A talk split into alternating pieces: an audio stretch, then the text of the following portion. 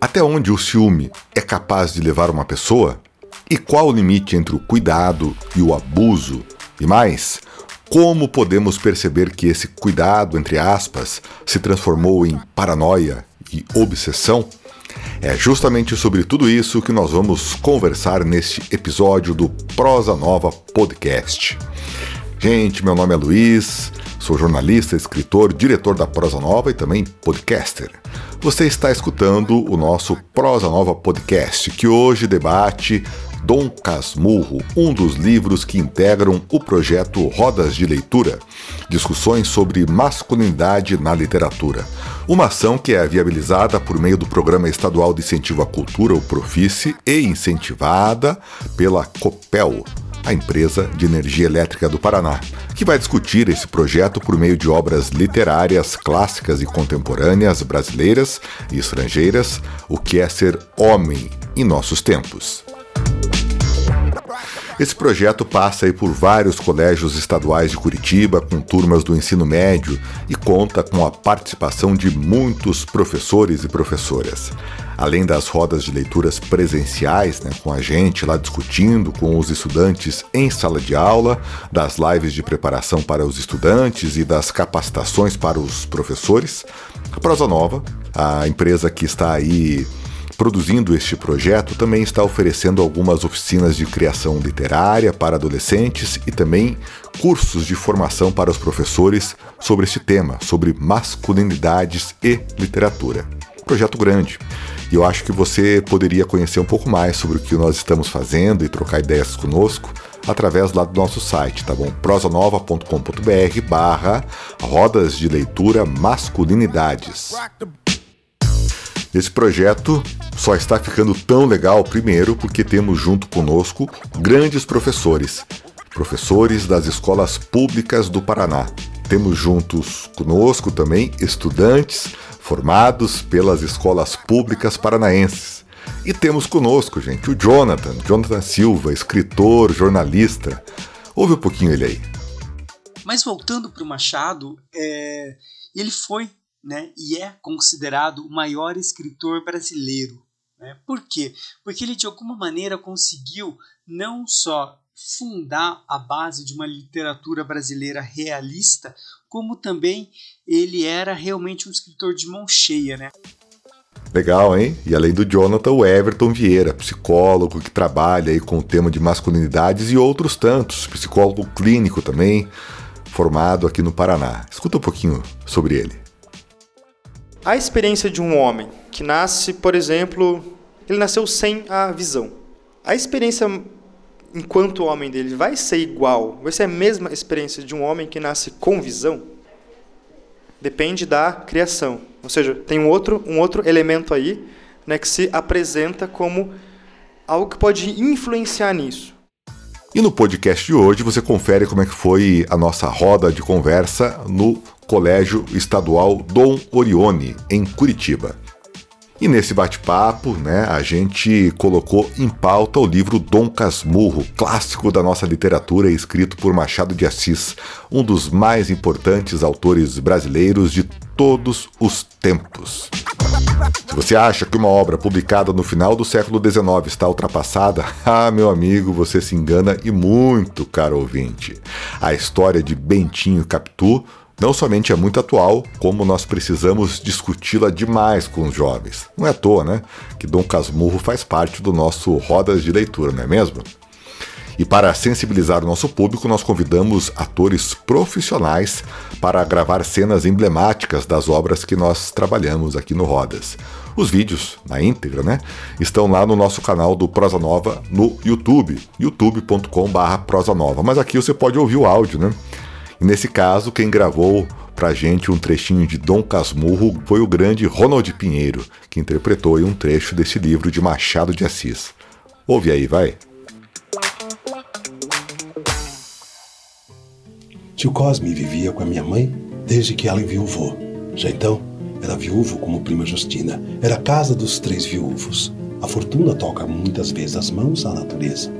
Formado para as serenas funções do capitalismo tio Cosme não enriquecia no foro. Ia comendo. tinha um escritório na antiga Rua das Violas, perto do júri, que era o extinto Aljube.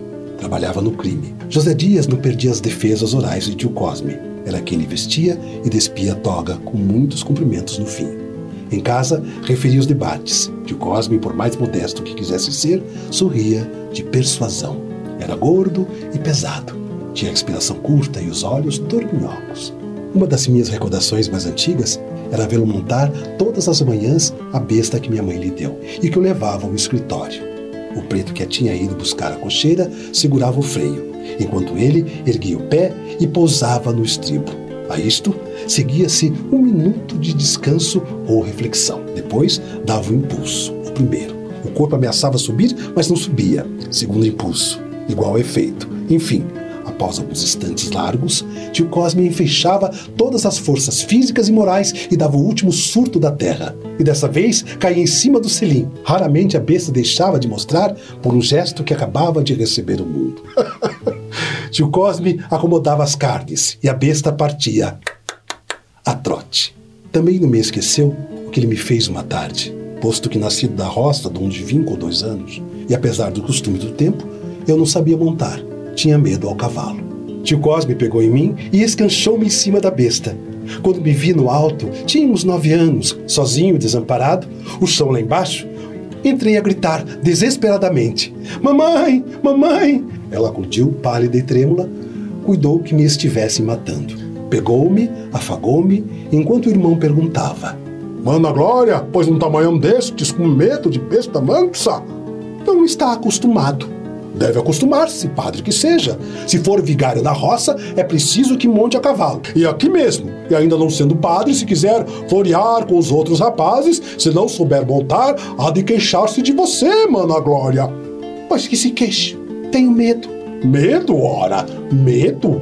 A verdade é que só vinha aprender equitação mais tarde, menos por gosto que por vergonha de dizer que não sabia montar. Agora é que ele vai namorar de veras, disseram, quando comecei as lições. Não se diria o mesmo de tio Cosme. Nele era velho costume e necessidade. Já não dava para namoros. Que em rapaz foi aceito de muitas damas, além de partidário exaltado. Mas os anos levaram-lhe o mais do ardor político e sexual, e a gordura acabou com o resto das ideias públicas e específicas. Agora só cumpria as obrigações do ofício e sem amor. Nas horas de lazer, vivia olhando ou jogava. Uma ou outra vez dizia pilérias.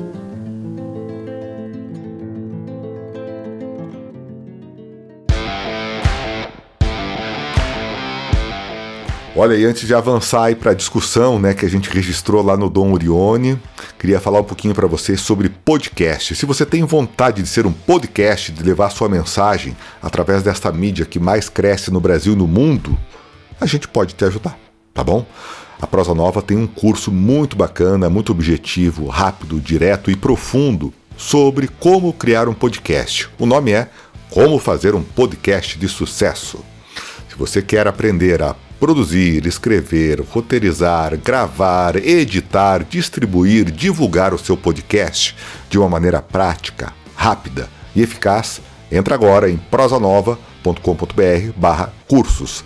Lá tem um curso de podcast para te colocar na podosfera em pouquíssimos dias. Eu quero ter o prazer de falar que nós ajudamos e criamos juntos o seu podcast. Te espero lá, hein?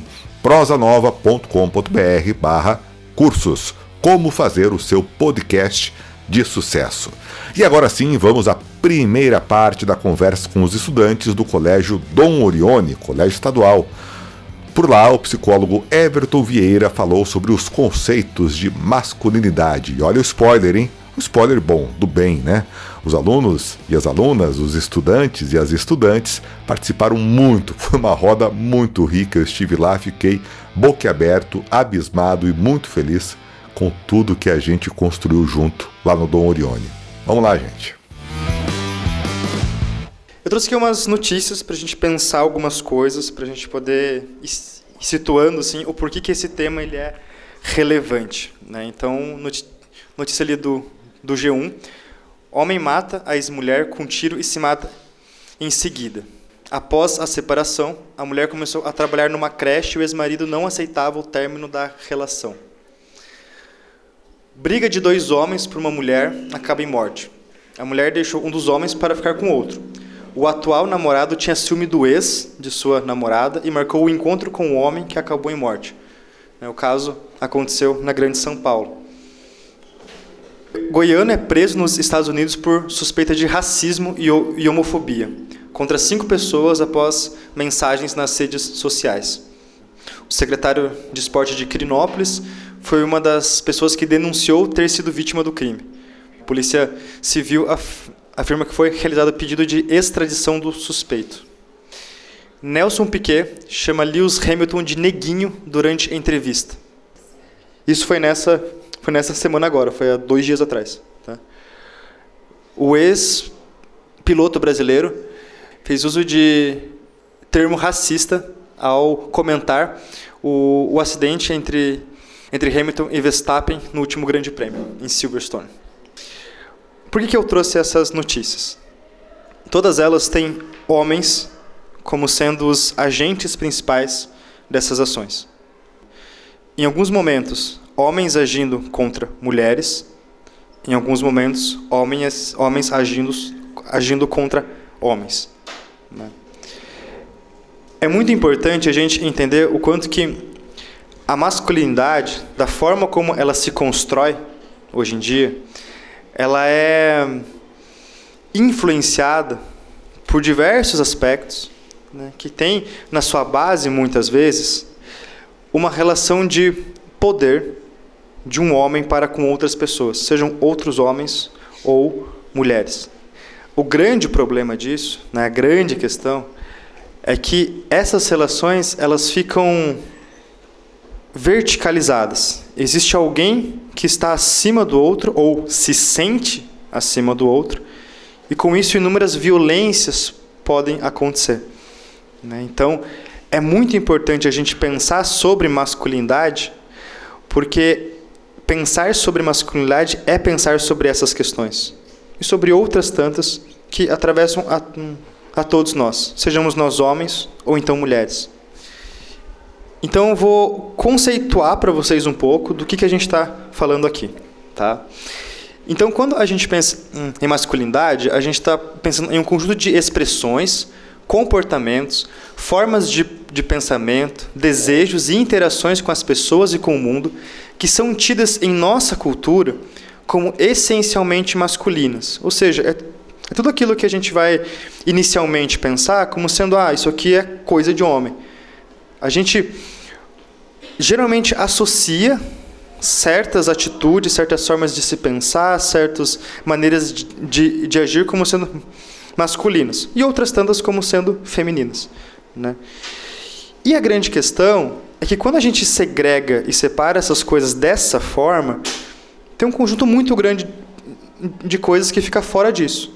Né? Ou seja, a gente passa a se relacionar de uma maneira meio engessada. Né? Putz, para ser homem eu tenho que fazer assim, eu tenho que fazer assado. Para ser mulher também, tem que fazer desse jeito, daquele jeito.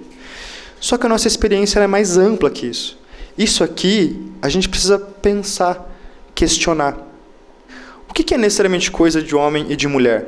Será que não é qualquer coisa que um ser humano possa fazer? O que, que segrega e, e coloca isso em certos espaços tão limitados? Né? E junto disso, juntas dessas coisas que são tidas como essencialmente masculinas, há também uma negação daquilo que é considerado feminino. Então, para ser homem, eu tenho que fazer coisas que são consideradas de homem e não posso fazer nada em nenhum momento que seja considerado feminino. Parece que isso é meio cansativo em algum momento.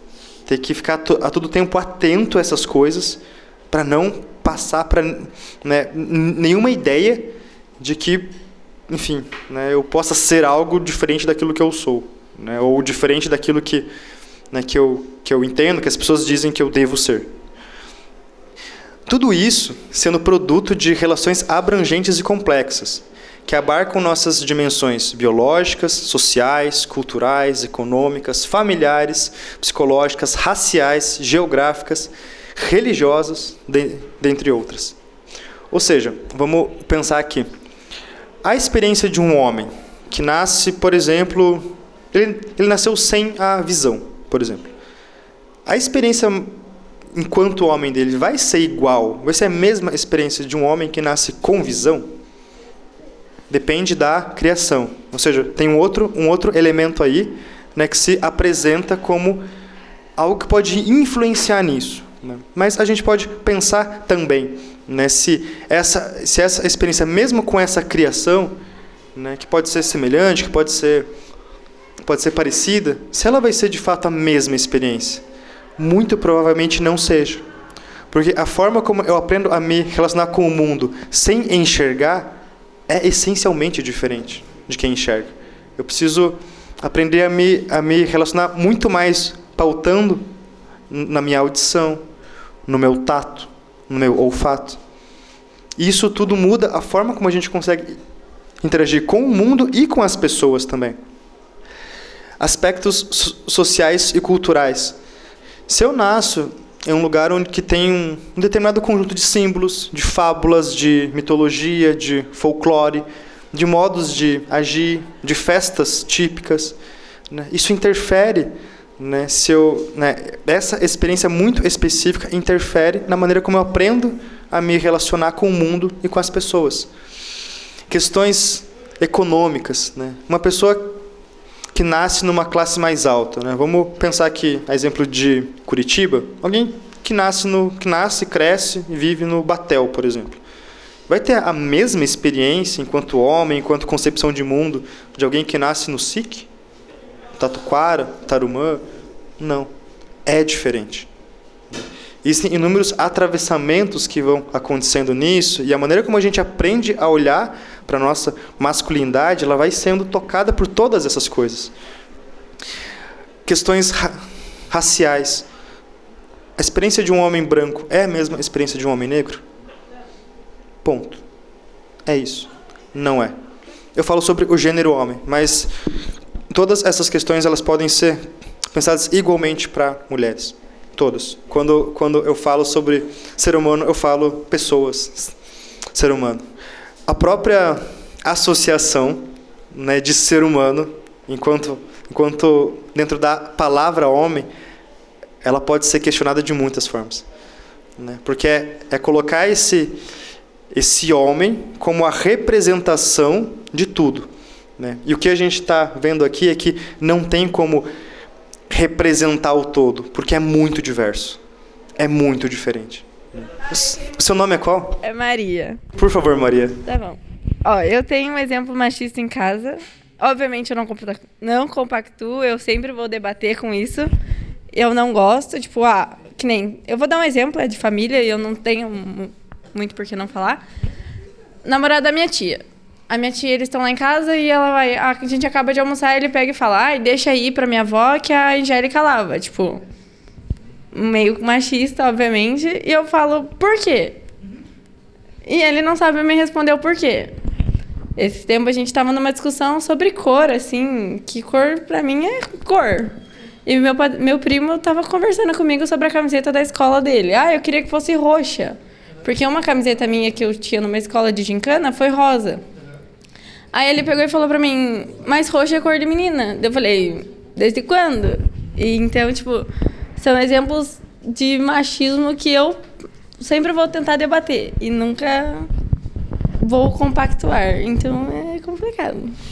E é muito doido, assim, porque como existe resistência a isso, né? Quando você questiona, quando você coloca, tá, mas por que que roxo é uma cor de mulher? buga, assim, né? Dá tipo tela azul. Né? Porque tem coisas que a gente vai internalizando de uma forma tão forte né, que a gente passa a agir meio no modo automático, assim. Né? E aí a gente vai falar daqui a pouco sobre patriarcado e sobre como isso vai es estruturando uma forma de pensar, uma forma da gente entender o mundo, que a gente passa a agir de uma maneira muito. Ah, é assim que é, as coisas estão dessa forma, Ponto. Né? Só que a gente precisa pensar isso. A gente precisa olhar para isso. A gente precisa questionar essa lógica que é apresentada para a gente. Senão a gente passa a viver reproduzindo situações hierarquizadas de exercício de poder que não fazem absolutamente nenhum sentido. Por favor. É que muitas das, das vezes o, o termo homem é refletido à humanidade, né? Assim, ao, ao ser humano, mas eu acho que tem um pouquinho de diferença porque toda vez que eu vejo alguém se referir à questão do homem, sempre é uma questão negativa, né? Sempre quando o homem é ah, os, o homem ele tem ele prejudica o meio ambiente, ele tem um o, a questão do homem assim, é sempre é com a questão negativa. Aí sempre quando é uma coisa geral é sempre ah, fala humanidade assim, tudo mais. Aí sempre na questão do, de falar de homem é na parte negativa quando a gente fala da humanidade.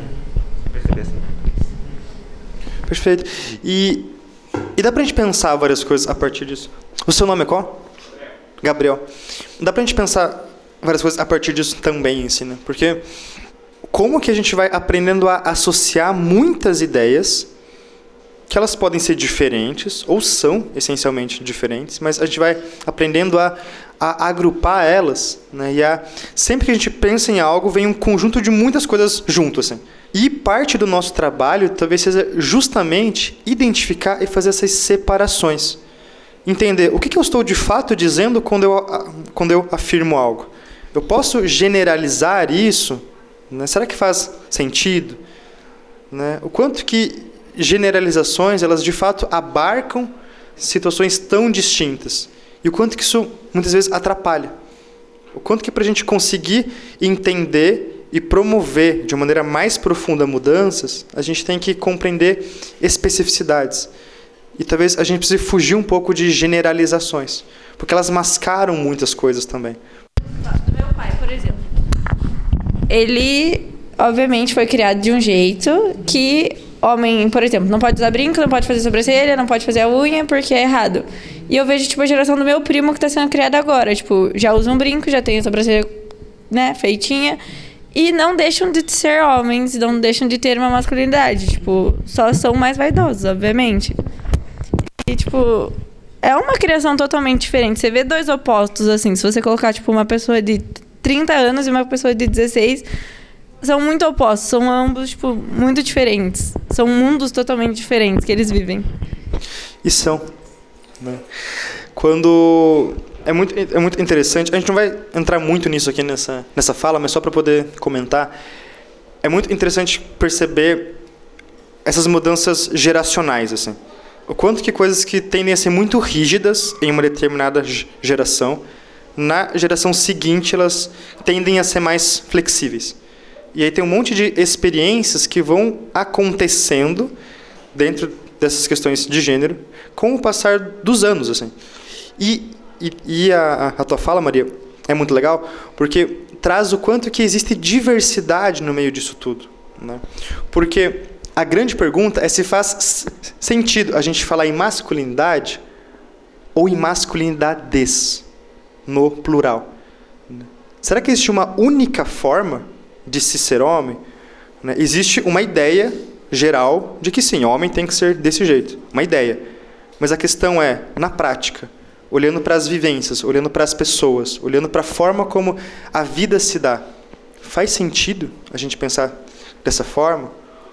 Ou faz muito mais sentido a gente pensar nisso de uma forma ampla? que agregue muitas possibilidades. Que, que agregue um homem usar roxo, usar rosa, um homem ser vaidoso, que agregue mulheres terem posições né, de, de força, de exercício, de liderança. Né? Enfim, por favor. É, sou a Suzana. Eu queria falar sobre isso que a Maria falou, de tipo fazer a sobrancelha e tudo mais. Ter uma pessoa mais vaidosa em casa. Eu tenho dois irmãos mais velhos, um de 30 e um de 28.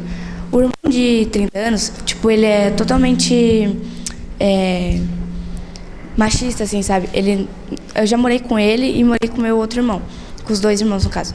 Aí esse meu irmão mais velho, o de 30, ele sempre, tipo, não limpava, não lavava o prato, sabe? Tipo, sempre deixava as coisas tudo suja para mim e para minha mãe limpar.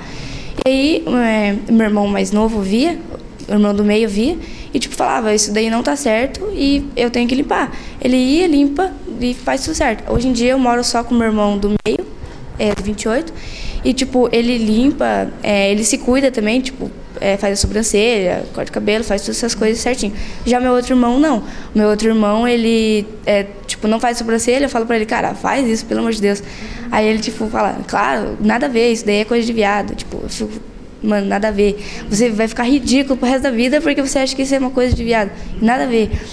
É, e viado é uma palavra feia de falar, até, desculpa. Eu acho isso totalmente ridículo. Tipo, quando eu morava com ele, a gente vivia discutindo, a gente até se batia assim, porque eu não aceitava isso. Ele falava, cara, você tem que limpar. Eu não limpo. Eu deixo sujo, mas eu não limpo. E aí a gente vivia discutindo, tanto que a gente nem mora junto e a gente não tem uma relação boa. A gente é bem afastado, na verdade. Olha como que essas construções rígidas, né? elas impedem a gente de ter muitas experiências assim. Né? Eu fico tão centrado naquilo que eu preciso fazer para me provar homem, ou naquilo que eu não posso fazer, né? para que não corra o risco, né? o mínimo risco de alguém pensar que talvez né, eu tenha uma orientação sexual diferente, que eu enrijeço a minha própria experiência. Assim. Oi, será que isso que a Suzana comentou é de fato um fato isolado? Por que muitos homens ainda têm a atitude machista e retrógrada de achar que não precisam, por exemplo, ajudar nas tarefas de casa? Por favor, gente. Vamos escutar aí o que, que dizem os nossos estudantes. Normalmente tem isso mesmo nos dias de hoje, de você ter um familiar que sempre enxerga isso como se, for, como se estivesse preso no, no século que ele nasceu. De tipo ele ficar, não, o seguinte, você vai ter que lavar lá certo e eu vou trabalhar.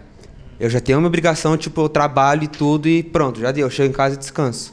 E ele fala: você vai lá lavar a louça, vai fazer as coisas que você tem que fazer. E, tipo, é uma coisa que eu acho muito errado, porque isso é uma falta de companheirismo e, tipo, como diz o tema, machismo. Que você acaba, tipo, enxergando a mulher como se fosse uma pessoa que não tem muita responsabilidade igual todo mundo tem que ter tipo, tem uma desigualdade. Ele enxerga como se fosse ela não tivesse muita coisa.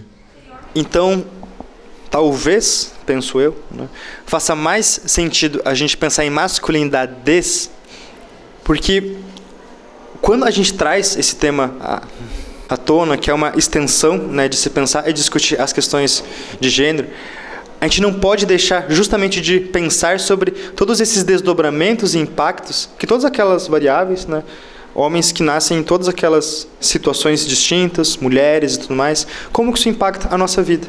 Né? A nossa experiência, ela, ela nunca vai ser igual à do outro. Sempre vão ter questões específicas presentes nisso. Então, em síntese, não há homem, pensando enquanto gênero, né? assim como não há mulher, que seja igual ao outro. Pensar sobre masculinidade é pensar tanto sobre as semelhanças e questões que nos atravessam igualmente, mesmo que em intensidades diferentes, e também sobre as especificidades de cada um. Né? Então, uma questão mais global, que, por exemplo, ano, passado, né, desde 2020 até ano passado, acredito que todos aqui tenham sido impactados pelo rodízio de água que aconteceu. Você tinha água um dia e não tinha por um dia e meio, umas coisas assim. Né? Isso era uma questão que atravessava todo mundo era uma questão comum, era uma questão semelhante. Ou seja, eu tinha que organizar muitas vezes o meu dia pensando, tá, vai ter água. Nesse dia não vai. Mas algumas pessoas sentiram isso mais, por exemplo, aquelas que não tinham a possibilidade de ter uma caixa d'água em casa, outras sentiram menos, aquelas que tinham. Mas de algum modo ou de outro, todo mundo tinha que pensar um pouco sobre isso, né? E se organizar também incluindo essa questão. Então isso é uma questão ampla.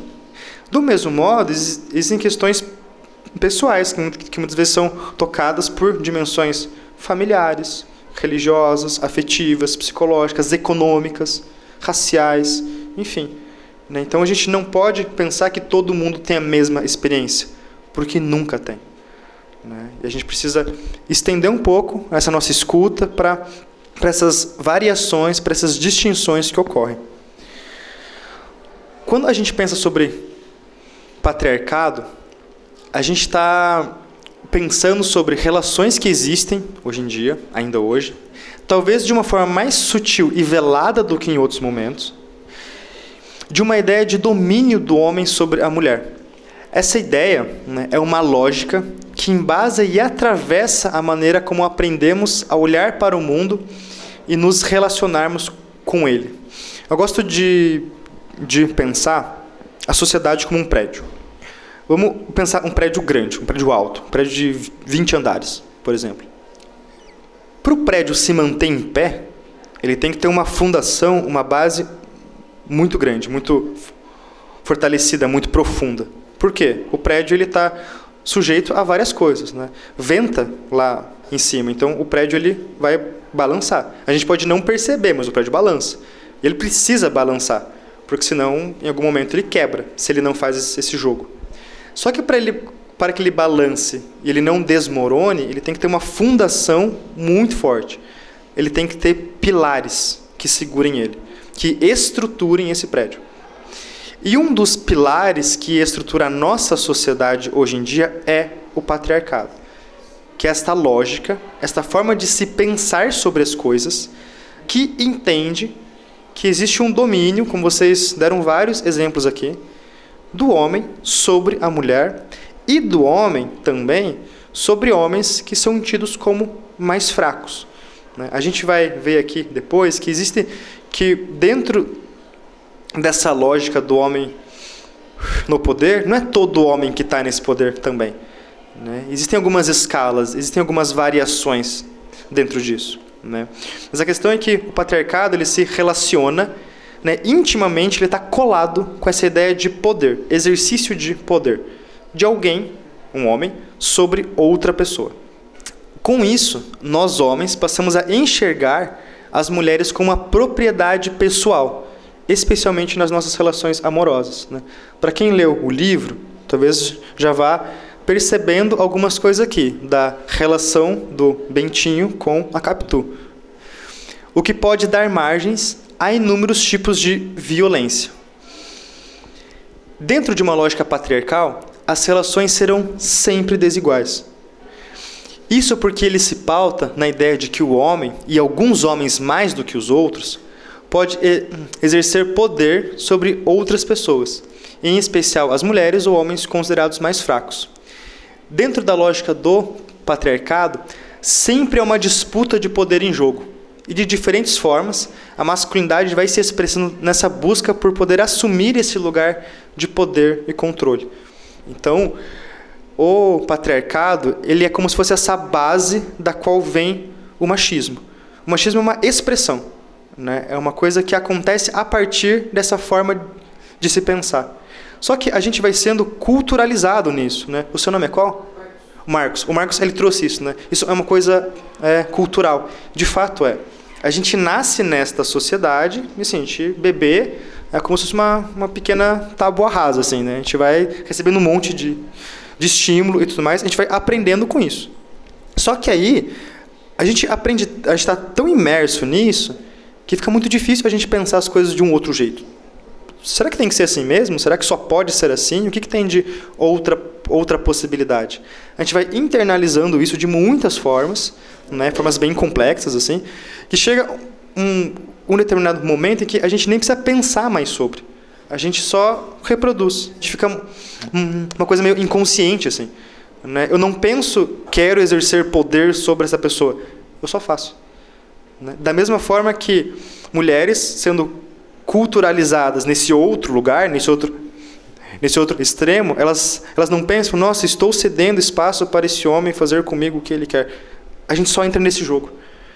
E aí é um jogo que ele é de fato muito perigoso para todo mundo. E é por isso que a gente precisa questionar essas coisas.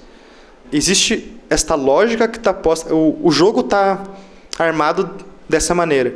Mas será que a gente quer jogar esse jogo dessa forma? Como falamos lá no começo desse episódio, Bentinho é um homem tomado por um sentimento imenso de posse e de desconfiança. E se você lembra dos primeiros capítulos de Dom Casmurro, é justamente tomado pelo ciúme que Bento Santiago conta a sua história. Vamos ouvir aí o que o Everton Vieira tem a dizer sobre o assunto. Everton, fala aí. Mas um dos temas que aparece muito no livro é a questão do ciúme. O, o, Bentinho, que é o personagem principal, ele, ele narra a história em primeira pessoa. Então a gente tem toda o olhar dele sobre os acontecimentos ali que estão acontecendo. em vários trechos, ele, ele traz muito sobre os ciúmes que ele sente da Capitu. E é importante a gente pensar sobre isso quando a gente fala sobre masculinidade, porque o ciúme ele aparece como um sentimento que muitas vezes está ali presente com várias ações masculinas também, como a gente viu naquelas notícias lá do início. Então, o ponto é, a gente aprende a se relacionar romanticamente.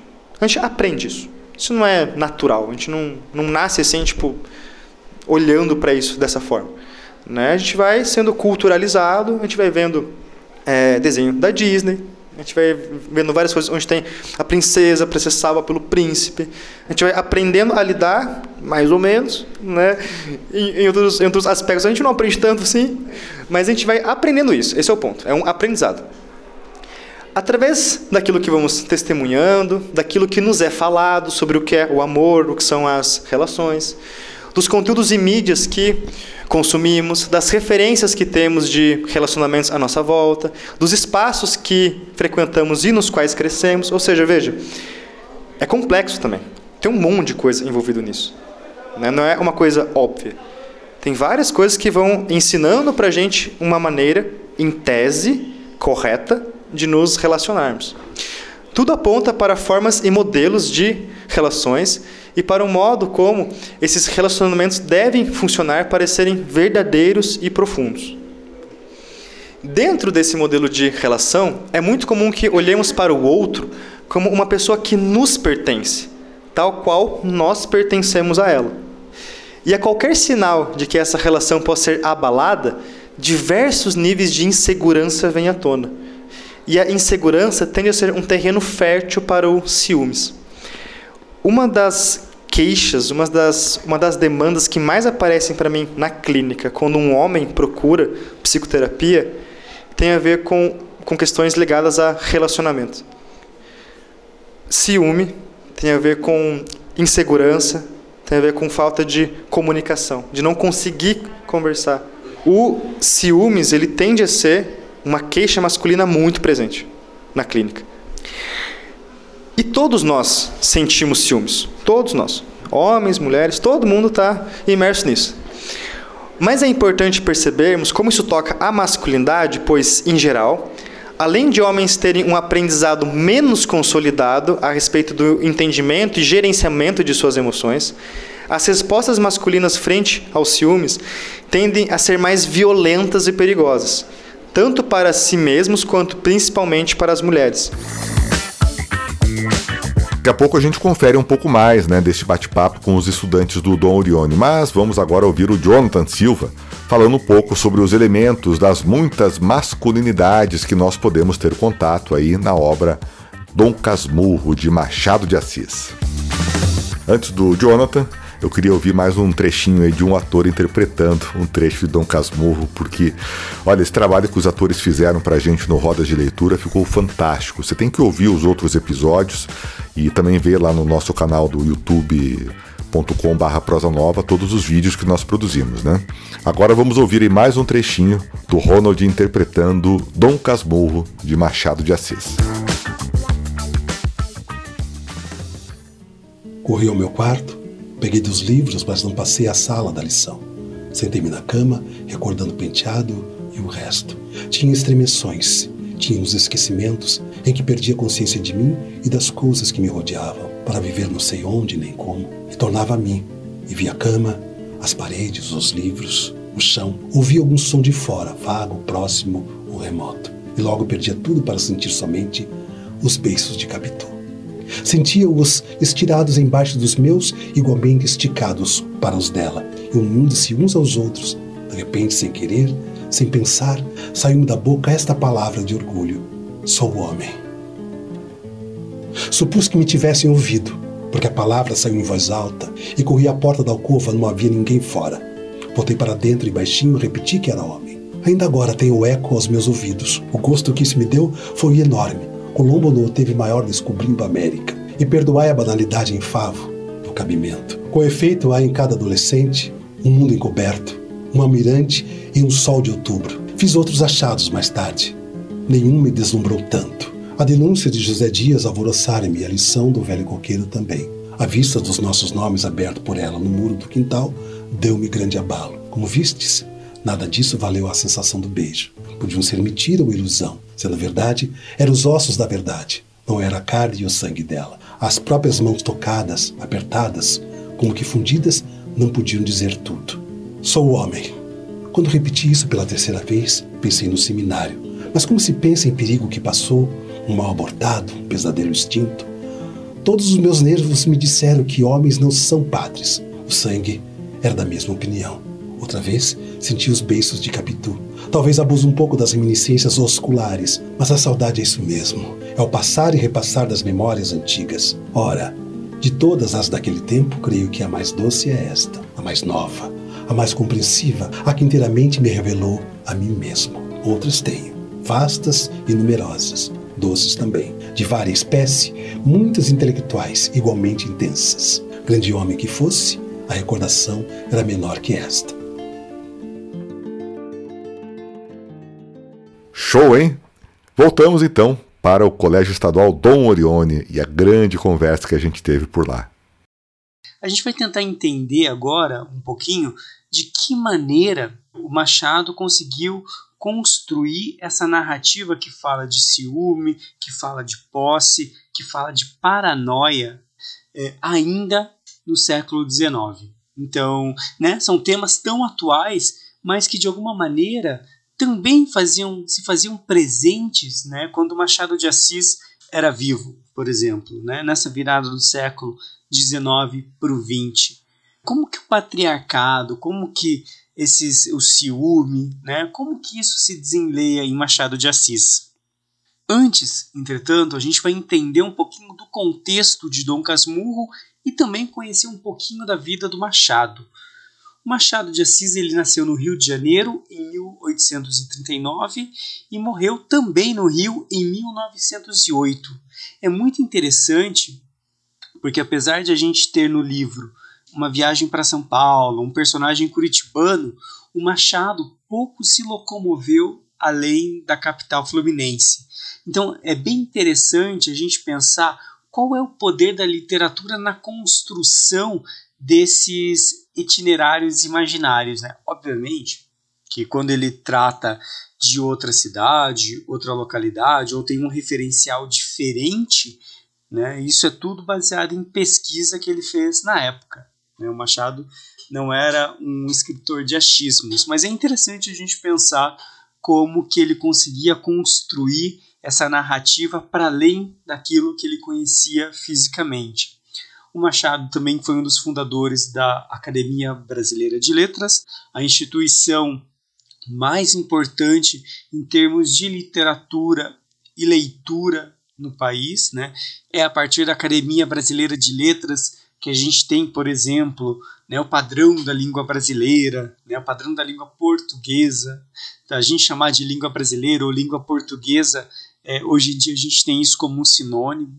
O, o nosso português não é igual ao de Portugal, então a gente pode falar em língua brasileira. Tem até um livro de um escritor chamado Sérgio Rodrigues em que ele em que o título é justamente esse Viva a Língua Brasileira, que é uma, uma brincadeira com o livro Viva o Povo Brasileiro do João Baldo Ribeiro. Mas voltando para o Machado, ele foi e é considerado o maior escritor brasileiro. Por quê? Porque ele de alguma maneira conseguiu não só fundar a base de uma literatura brasileira realista, como também ele era realmente um escritor de mão cheia, né? A maneira como ele narrava, como ele criava as intrigas dentro dos livros, da mesma maneira como ele conseguia construir uma narrativa que se mantém atual, né, ou que se mantém discutível até hoje, como é o caso do Dom Casmurro, ou mesmo de Memórias Póstumas de Brás Cubas, que é o romance inaugural do realismo aqui no Brasil, né? Realismo fundado lá pelo uh, Gustave Flaubert com Madame Bovary, né, na França, que vai trazer primeiro essa, essa tentativa de narrar a vida como ela é. E o Machado conseguiu fazer isso de uma maneira muito singular e muito brasileira. Né? Não à toa ele é considerado o maior escritor brasileiro. É, outro ponto bem importante é o Machado de Assis ele publicou mais de 40 obras, né, entre contos, crônicas, ensaios, romances. O Machado de Assis ele foi um, um, um, sujeito que não só pensou muito a sociedade brasileira, mas pensou muito sobre a sociedade brasileira. Isso está muito claro é, se a gente lê com atenção Dom Casmurro. Né? A gente consegue ver esse retrato de um Brasil à beira da modernização. Né? Enquanto a França já tinha se modernizado anos antes, um século antes, basicamente, uh, o Rio de Janeiro, que era na época a capital federal, estava passando por um processo de modernização. Né? Ele passava por um, um momento em que, em que a, a, cidade deixava de ser província, né, província no sentido dos costumes, se transformava numa grande metrópole inspirada por Paris. Dom Casmurro narra isso. Memórias Póstumas de Brás Cubas também. Quincas Borba também, né, para citar três dos romances realistas mais importantes do Machado de Assis. A gente vai pincelar isso um pouquinho na nossa, na nossa conversa sobre, sobre Dom Casmurro. É, e o Machado é muito importante de a gente dizer também né, e lembrar, ele era um escritor negro. Por muitos anos, é, o Machado ele teve a sua negritude né, negligenciada, negada. O cume dessa desorientação em relação à, à questão de raça do Machado de Assis se deu justamente num comercial de TV. Né? O Machado foi o, um dos primeiros clientes de um banco muito famoso aqui do Brasil. E esse banco, para homenageá-lo, né, numa das campanhas, eu acho que era uma campanha de cento e tantos anos do, desse banco, é, retratou Machado de Assis como um homem branco. E aí a gente teve novamente essa, é, essa discussão sobre a questão racial em Machado de Assis. Isso não é tão presente nos livros é, de uma maneira direta, mas ela está é, circundando boa parte das discussões das suas obras. Ao mesmo tempo, a gente não sabe muito da infância do Machado. Né? A gente sabe que ele era filho de um homem livre, pai negro e, e mãe portuguesa, mas a gente não sabe, por exemplo, como eram as relações da família do Machado de Assis com tios, primos né, e outros parentes. Isso é bastante enevoado dentro da história do, do Machado de Assis. E faz parte desse, desse universo mítico que opera é, a obra do Machado. Né? Como se davam as relações familiares, que de alguma maneira é o grande tema de Dom Casmurro, né? essas relações familiares, aquilo que está posto e aquilo que está escondido dentro do ambiente doméstico, dentro do ambiente familiar, dentro dessas angústias de um marido supostamente traído. Então, vamos entrar um pouquinho agora em Dom Casmurro, então. O Dom Casmurro ele foi um livro publicado inicialmente em folhetim, ou seja, ele era publicado com uma certa periodicidade em jornais da época, um capítulo por semana, dois, né, dependendo do tamanho do capítulo. E é muito interessante que essa periodicidade e essa, esse caráter de novela, né? O folhetim ele era a novela, a série do século XIX, do século XVIII, né? Então as pessoas elas esperavam com uma certa ansiedade o próximo capítulo, elas esperavam com ansiedade o desenrolar daquela trama, o desenrolar da, daquela intriga. É, e com o Dom Casmurro não, não foi nada diferente. Os leitores eles tinham uma ansiedade em saber o, o desfecho do destino do Bentinho. E uma coisa muito interessante na obra do Machado, de uma maneira geral, é como ele fala com os leitores. É muito normal a gente ter no, nas obras do Machado ele se direcionando para o leitor. Ele fala, né? meu caro leitor, caro leitora. Isso a gente chama de quebra da quarta parede, se fosse no teatro, né? As, as quatro paredes do palco e a quarta parede seria essa parede invisível, né? Entre o público e os atores em cena. No livro é a mesma coisa. Quando Machado fala, meu caro leitor, minha cara leitora, ele está se aproximando da gente, ele está falando ao pé do nosso ouvido. Isso é muito, muito bacana, porque é uma confidencialidade, é como se ele nos contasse um segredo, né? um segredo de uma traição, né? um segredo de um adultério, um segredo de uma relação conturbada, o segredo de um homem em dúvida, um homem atormentado por esse mal que seria a, a traição de Capitu, né? a suposta traição de Capitu. Depois a gente vai ver adiante porque a gente já não fala mais sobre a traição da Capitu e a gente vai, na verdade, navegando por outros mares dentro de Dom Casmurro. Isso é bem interessante de a gente pensar.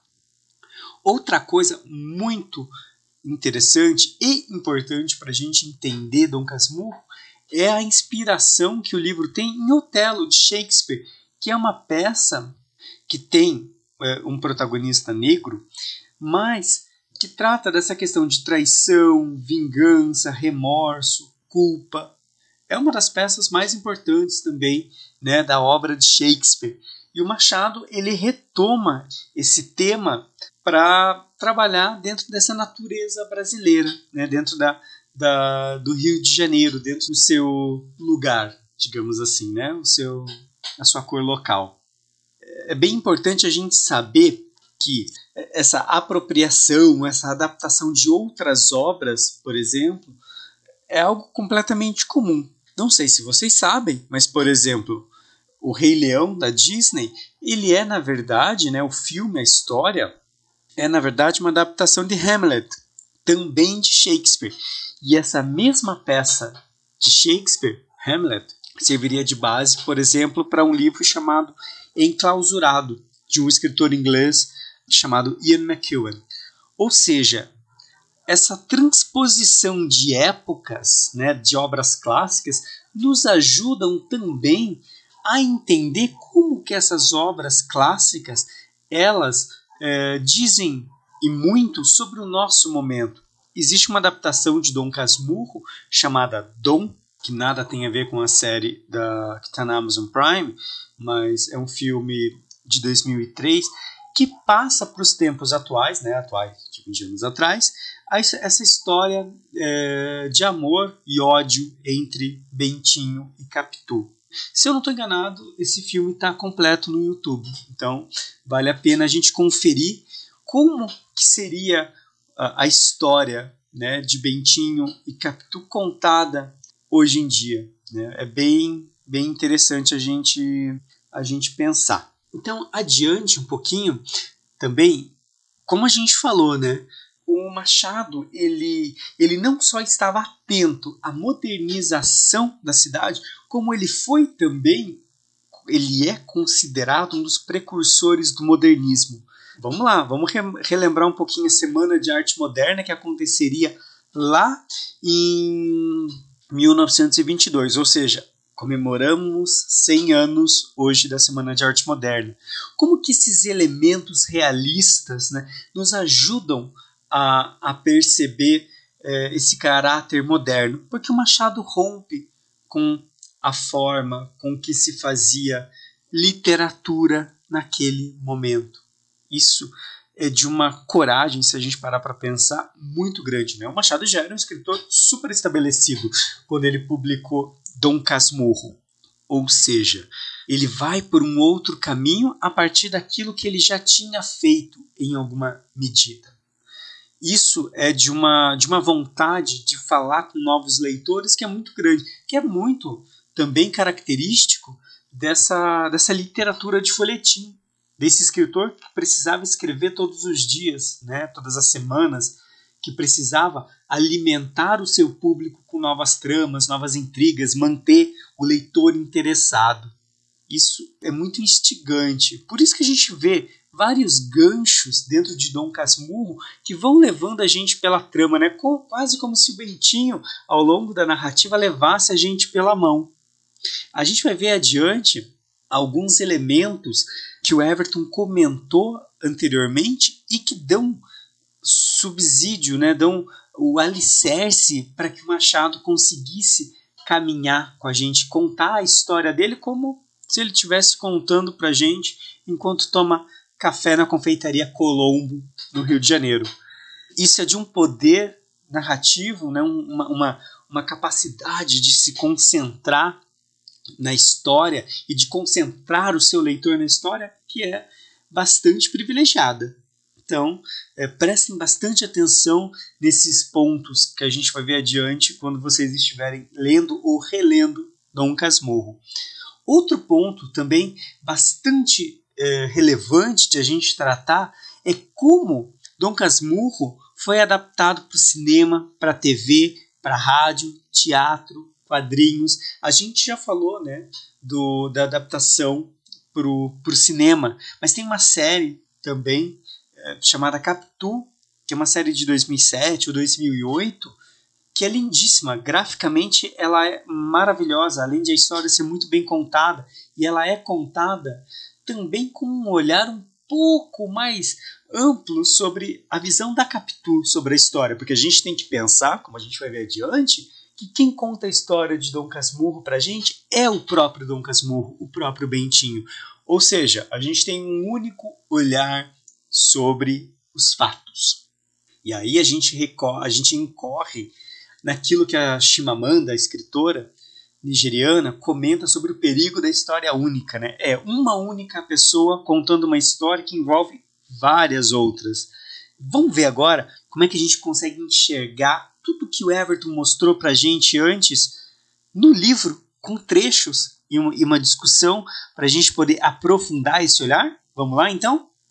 Então, o primeiro tema é justamente patriarcado e poder. A gente já entendeu um pouquinho como que o patriarcado ele é o alicerce da nossa sociedade. É ele que dá a sustentação, como disse o Everton, ao nosso padrão de vida. E a maneira como ele, ele, o patriarcado, nos dá também a dinâmica das relações de poder. Se a gente parar para pensar, informação é poder, conhecimento é poder. Né? Quando nós não conhecemos as leis que nos protegem, por exemplo, nós somos fracos, né? somos mais fracos em relação, por exemplo, ao Estado, não é mesmo? É, se a gente não tem um conhecimento de literatura, por exemplo, nós estamos deixando de ler o mundo por meio da arte, por exemplo. Isso também é poder, porque é uma maneira de nós interpretarmos a nossa vida e aquilo que está ao nosso redor por meio de objetos artísticos, que e é um pouquinho do que a gente está fazendo agora aqui com Dom Casmurro. Então eu escolhi para a gente citar, para a gente interpretar também uma frase que está lá na página 272. Abre teu livro aí e vamos ler juntos. Diz assim: Tudo o que vinha do meu pai era conservado com, como um pedaço dele, um resto da pessoa, a mesma alma integral e pura. Mas o uso, esse era filho também do carrancismo, que ele confessava aos amigos. Minha mãe exprimia bem a fidelidade aos velhos hábitos, velhas maneiras, velhas ideias, velhos modos. O que a gente pode entender desse trecho? O patriarcado, a memória e o legado do homem são preservados. A, a dona Glória, a mãe do Bentinho, apesar da morte do marido, ela vive uma clausura. Ela nunca casou novamente, por exemplo. E aí a gente tem que pegar como eram os hábitos é, daquela época. Né? Não existia divórcio, por exemplo. Existia o desquite. Né? Uma mulher desquitada era uma mulher desonrada para os padrões da época. No caso, a Dona Glória era viúva, então ela, tinha um outro status. Mas, de qualquer maneira, ela preservava, olha só, fiel, né, ou seja, com fidelidade, ela exprimia bem a fidelidade aos velhos hábitos, velhas maneiras e velhas ideias, velhas modas. A partir da morte do marido, é como se a vida da própria Dona Glória tivesse sido anulada. Ou seja, ela deixa de viver a sua própria vida para viver a memória do marido. Por que, que se preservava tão bem e com tanto esmero tudo aquilo que havia pertencido ao Pedro Santiago, pai, pai de Bentinho? Justamente para que o legado, a memória e as conquistas né, desse homem pudessem ser preservadas também. Ou seja, é uma história de poder patriarcal que continua sua linhagem e que continua sua linhagem a partir do Bentinho. Isso está presente em vários pontos do livro. E são, são elementos que a gente consegue captar e capturar ao longo da nossa leitura. É bem importante a gente pensar em diversos trechos, né? O Bentinho quando ele constrói a casa, né, a nova casa dele igual à casa em que ele morou quando era quando era criança. É também uma certa preservação desse poder. Que poder é esse? O poder de uma família burguesa, né, uma família rica, uma família que tinha escravos sobre uma sociedade, sobre toda uma sociedade. A gente tem que parar para pensar, por exemplo, na nossa realidade, como sobrenomes são elementos importantes de poder dentro da nossa, da nossa sociedade atual. A gente sabe, né? Você, a gente cita alguns sobrenomes, a gente já percebe que eles estão relacionados a poder político, é, a poder econômico, aos dois, inclusive. E o Bentinho trabalha isso muito bem. Santiago ainda faz uma, uma, uma relação com uh, Otelo, né? Um dos personagens é o Iago, né? Um dos personagens mais importantes é o Iago. E, e Bento, Bento o que, que é, né? Alguém abençoado, alguém beatificado. Então ele é santo duas vezes, no nome e no sobrenome, né? Bento Santiago. Isso também demonstra uma ideia de poder religioso, de alguma maneira, e de um contato íntimo com Deus no sentido de bênçãos, né? bênçãos que vêm por meio de bens materiais. E depois, claro, o Bentinho e a sua tentativa, é, a, a, tentativa da mãe, né, Dona Glória, de enviá-lo para o seminário. Isso também é bem, bem interessante de a gente, de a gente pensar. O segundo ponto que a gente tem a trabalhar é o ciúme. O ciúme foi um tema bem debatido né, aqui na, na, nossa conversa, né, um tema que rendeu bastante, bastante discussão. E olha só, o ciúme ele é a verdadeira força motriz do livro.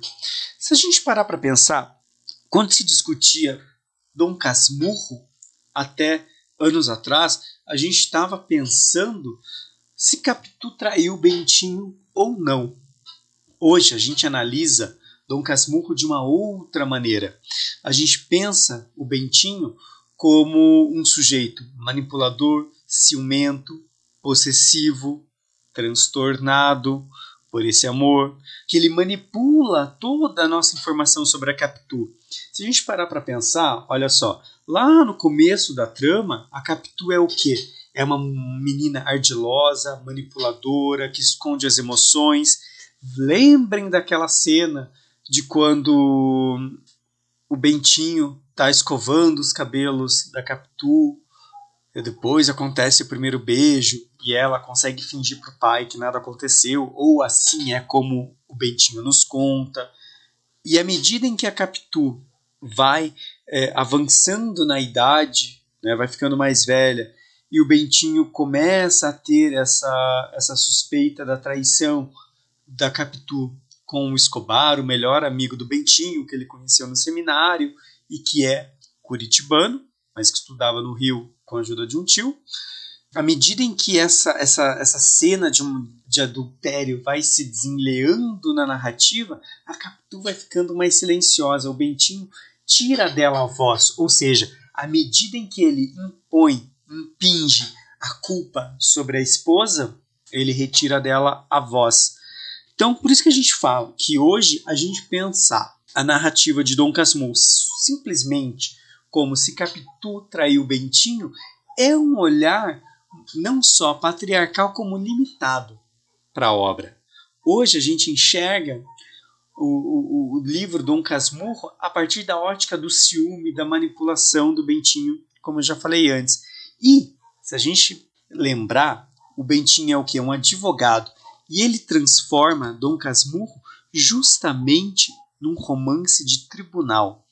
Só que Capitu é a ré, a acusada, e o Bentinho ele faz, às vezes, de todas as outras figuras de um júri. O Bentinho ele é a vítima, ele é o promotor, que é quem acusa, e ele é o juiz, que dá a sentença, mas também a testemunha, porque aquilo tudo só foi vivenciado pelo Bentinho na cabeça do Bentinho. Né? A gente está ali nos pensamentos dele.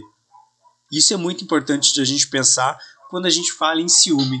E agora eu vou compartilhar com vocês duas citações de Dom Casmurro. A primeira, ela está na página 330.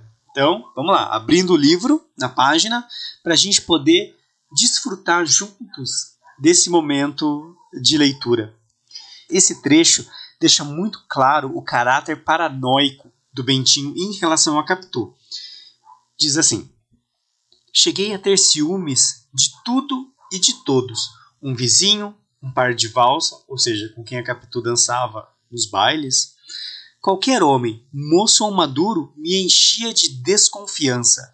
É certo que Capitu gostava de ser vista. E o meio mais próprio para esse fim, disse-me uma senhora um dia, é ver também. E não há ver sem mostrar-se que se vê. Olha só a palavra que o Bentinho usa, desconfiança. Ou seja, a gente pode entender que o Bentinho ele era assim um sujeito inseguro, alguém incapaz de lidar com as suas emoções, incapaz de destilar a sua, a sua, a sua interpretação do mundo. Isso é bem é bem, bem interessante de a gente de a gente entender. Agora, a gente vai um pouquinho além, a gente vai para Otelo. Não sei se vocês se lembram, mas num determinado trecho, também um pouquinho adiante de, de Dom Casmurro, o Bentinho ele vai assistir Otelo, né, que é a peça do Shakespeare que a gente comentou agora há pouco. E como eu disse, é uma peça que fala muito sobre culpa. E o Bentinho começa a criar um labirinto de culpa, não para si, mas para Capitu. Ou seja, aquilo que a gente comentou, ele é nesse momento o acusador. Nessa, na, na citação anterior, a gente pode entender o Bentinho como é, a vítima, né? ele se coloca como a vítima, e nesse segundo, ele se coloca como aquele que acusa. Vamos ler, então, juntos? Esse trecho está na página 369 e diz assim: O último ato de Otelo mostrou-me que não eu, mas Capitu devia morrer. Ouvi as súplicas de Desdêmona, as suas palavras amorosas e puras. Se ela deveras fosse culpada, tão culpada como Capitu, ou seja, ele compara Capitu com a esposa adúltera em Otelo. E ele tenta jogar também a culpa sobre Capitu dessa suposta dessa suposta traição. Então vamos avançar mais um pouquinho. Outro ponto bem interessante que a gente vai discutir e que o Everton pontuou lá na frente com vocês. As relações entre masculinidades distintas. Olha só a gente tem que parar para pensar que essas ideias de múltiplas masculinidades elas operam diferentemente em classes sociais, elas operam diferentemente em locais, né? Então, como bem disse o Everton, alguém, um homem aqui em Curitiba não tem a mesma o mesmo exercício de sua masculinidade que um homem no Tahiti e dois homens ricos, né, um aqui em Curitiba e outro no Tahiti, operam essa masculinidade de uma maneira completamente diferente. Se forem pobres, a mesma coisa. Vamos tentar enxergar agora com duas citações também é, da página 87 e outra da 89, falando sobre as relações de poder, né, a partir dessas masculinidades na figura do José Dias, o agregado, aquele que está sempre ali por perto na narrativa, que está sempre ajudando a contar a história e que não é tão coadjuvante assim. Até, porque não sei se vocês sabem, mas o Machado, na verdade, ele escreveu um conto chamado O Agregado, que é a gênese da história de Dom Casmurro. Ou seja, Dom Casmurro não começou por Bentinho, Começou por José Dias. Vamos ver como é que é essa figura, então, tão ímpar na narrativa? Vamos lá, a citação da página 87. José Dias amava os superlativos. Era um modo de dar feição monumental às ideias, não as havendo, servir de prolongar as frases.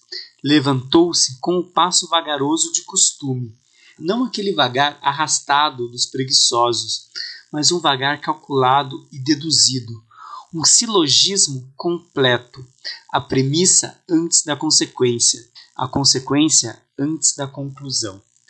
Ou seja, o José Dias aqui ele é uma pessoa extremamente calculista. Cada passo do José Dias era extremamente calculado para não desagradar ninguém. Tanto é que o Bentinho vai dizer ali na página 89 que José Dias não abusava e sabia opinar obedecendo. Ou seja, o José Dias ele operava a sua masculinidade dentro da família Santiago com subserviência, ou seja, servidão. Mas lembrem como era a relação dele, por exemplo, com Pádua. Ele tinha total aversão ao Pádua, que é o pai da Capitu. Ou seja, num determinado momento, inclusive, existe uma competição né, numa procissão religiosa entre o Pádua e o José Dias. Isso mostra bastante como essas diferentes masculinidades elas operam em diferentes meios. Ou seja, se dentro da casa do Santiago o José Dias sabia obedecer, né, sabia opinar obedecendo, na rua já não era assim. Né? E ele tinha, se a gente parar para pensar e, e olhando atentamente, ele tinha uma uma, uma relação muito próxima com o Bentinho. Ele tentava de todos os modos agradar o Bentinho. Por quê? Porque ele sabia que adiante o Bentinho ia se tornar o senhor daquelas terras, o dono de tudo aquilo. Ou seja, é muito melhor ele estar em bons termos com alguém que vai ser, entre aspas, o patrão dele décadas adiante. Né? Isso, isso mostra como essa subserviência ela era conveniente nesse caso. E como, obviamente, a família Santiago percebia isso muito bem e também lidava com isso de uma maneira que fosse benéfica para ela, não é mesmo? Ou seja, existe essa uma relação de consciência nessas dinâmicas. Nada é por acaso, sobretudo na literatura do Machado de Assis. Lembram que, que a gente falou agora há pouco das disputas de poder né, e das disputas e relações de poder? É o que a gente vai ver agora, é, com duas citações também. A primeira, ela fala justamente da relação da mãe, né, da Dona Glória, como que é, é essas relações de poder estão presentes nos mínimos detalhes. Olha só o que o Bentinho conta pra gente na página 93. Quando morreu o marido, vendeu a fazendola, ou seja, uma fazenda pequena, e os escravos. Comprou alguns escravos que pôs ao ganho ou alugou. Ou seja, eles nunca deixaram de ser uma família uh, burguesa, uma família detentora de terras, talvez títulos e dinheiro. Mesmo com a morte de Pedro Santiago, coube a Dona Glória e, posteriormente, ao Bentinho, fazer com que essas disputas de poder, mesmo que invisíveis, fossem vencidas pela família Santiago. Isso é bem, bem interessante de a, gente, de a gente perceber. Outro trecho, bem mais adiante, na página 293, ou seja, 200 páginas adiante da primeira. Não, Bentinho, não é preciso isso. A melhor, não digo melhor porque o Santo Padre sempre vale mais que tudo, mas a coisa que produz o mesmo efeito, que é: sua mãe fez promessa a Deus de lhe dar um sacerdote, não é mesmo? Pois bem, dê-lhe um sacerdote que não seja você. Ela pode muito bem tomar a si algum mocinho órfão, fazê-lo ordenar à sua custa está dando um padre ao altar sem que você né? o Escobar para de falar. É a, é a ideia do Escobar que salva o Bentinho do sacerdócio. Mas olhem só que interessante. É a família rica que vai comprar a educação de um menino órfão, ou seja, um menino pobre, para livrar né, o Bentinho dos desígnios que lhe eram, né, do destino que lhe era cabido. Ou seja, é o dinheiro quem compra essa liberdade do Bentinho. Não são poucas as histórias que a gente escuta sobre a Segunda Guerra, sobre, enfim, guerras diversas, em que famílias muito ricas compram homens pobres para que eles sejam enviados à guerra no lugar dos seus filhos. É mais ou menos isso que a gente tem aqui. Essa, essas relações de poder presentes em toda a obra, que aqui ganham uma cor muito especial. Porque é, é um momento em que essas disputas, em que essas relações, elas deixam de ser invisíveis e elas ganham corpo. Elas deixam de estar nas entrelinhas e ganham corpo. Isso é muito, muito significativo desse trecho, não é, não é mesmo?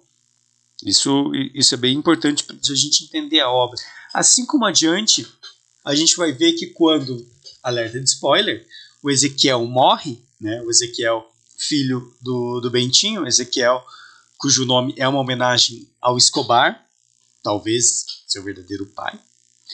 Quando o Ezequiel morre, o Bentinho recebe dos amigos de, de trabalho do Ezequiel justamente uma certa quantia de dinheiro dizendo que sobrou né, das economias e, e, enfim, eram restituídos então à família Santiago. E o Bentinho fala: eu pagaria o dobro para não ter que ver a cara do meu filho novamente ou a cara dele novamente. Ou seja, é uma relação de poder também, né? Ele coloca o dinheiro na frente da vida daquele homem que por muitos anos ele tratou como filho. Né? E aí a gente não está dizendo se é ou se não é.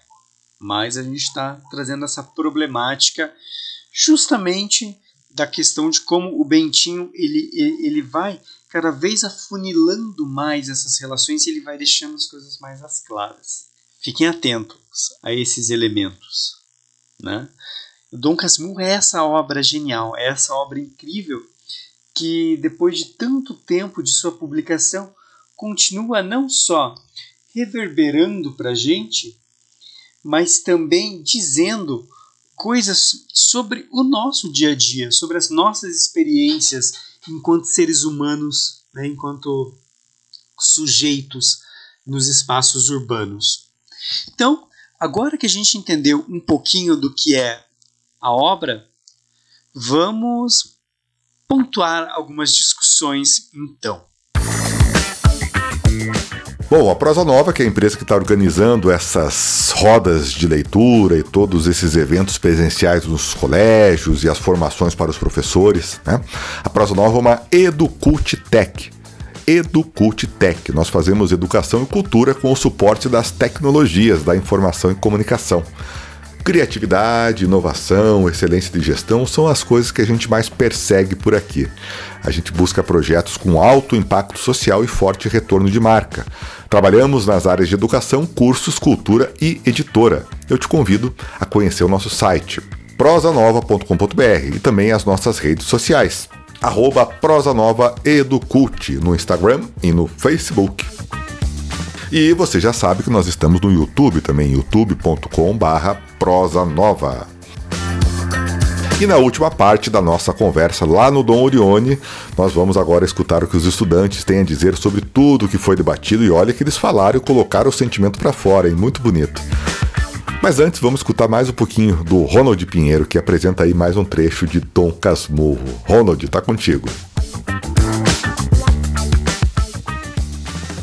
A pergunta era imprudente na ocasião em que eu cuidava de transferir o embarque, e que valia confessar que o motivo principal, o único da minha repulsa ao seminário, era Capitu, e fazer crer improvável a viagem. Compreendi isso depois que falei, quis emendar-me, mas nem soube como, nem ele me deu tempo. Ha! Tem andado alegre, como sempre. É uma tontinha. Aquele enquanto não pegar algum peralta da vizinhança que case com ela?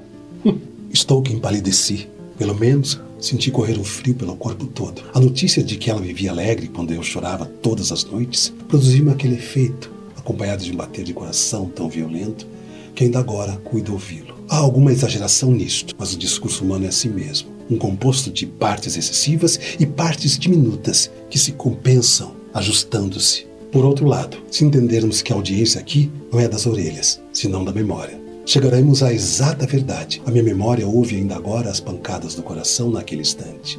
Não esqueça que era a emoção do primeiro amor. Estive quase a perguntar a José Dias que me explicasse a alegria de Capitu, o que ela fazia, se vivia rindo, cantando ou pulando, mas retive-me a tempo. E depois, outra ideia. Outra ideia não, um sentimento, cruel e desconhecido. O pulo ciúme, leitor das minhas entranhas. Tal foi o que me mordeu ao repetir comigo as palavras de José Dias. Algum peralta da vizinhança. Em verdade, nunca pensara em tal desastre. Vivia tão nela, dela e para ela, e que a intervenção de um peralta era como uma noção sem realidade. Nunca me acudiu que havia peraltas na vizinhança. Variedade e feitio.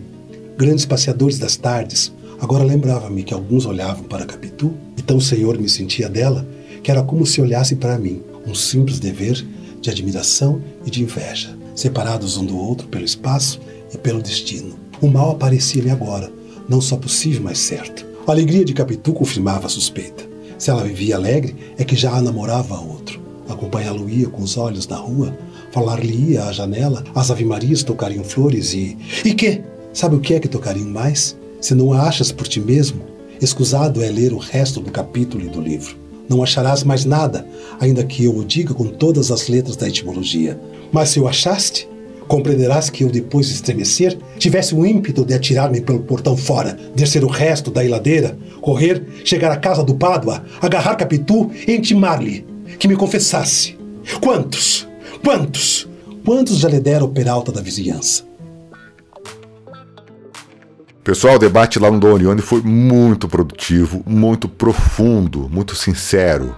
Teve até emoção, hein? Bastante, muito afeto por lá. Lá no início do podcast já deu para ter uma ideia né, do que essa galera aí colocaria no ar, no microfone.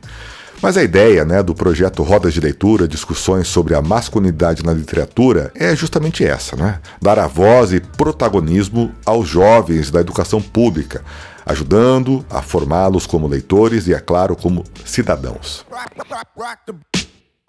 Percebo aí que até eu entrei lá no debate, né? Eu tava. Normalmente eu fico mais quietinho, aprendendo com o Jonathan e com o Everton, mas ali não teve jeito. Foi bom. De tudo isso, né? O que, que bateu mais forte para vocês? Quem começa?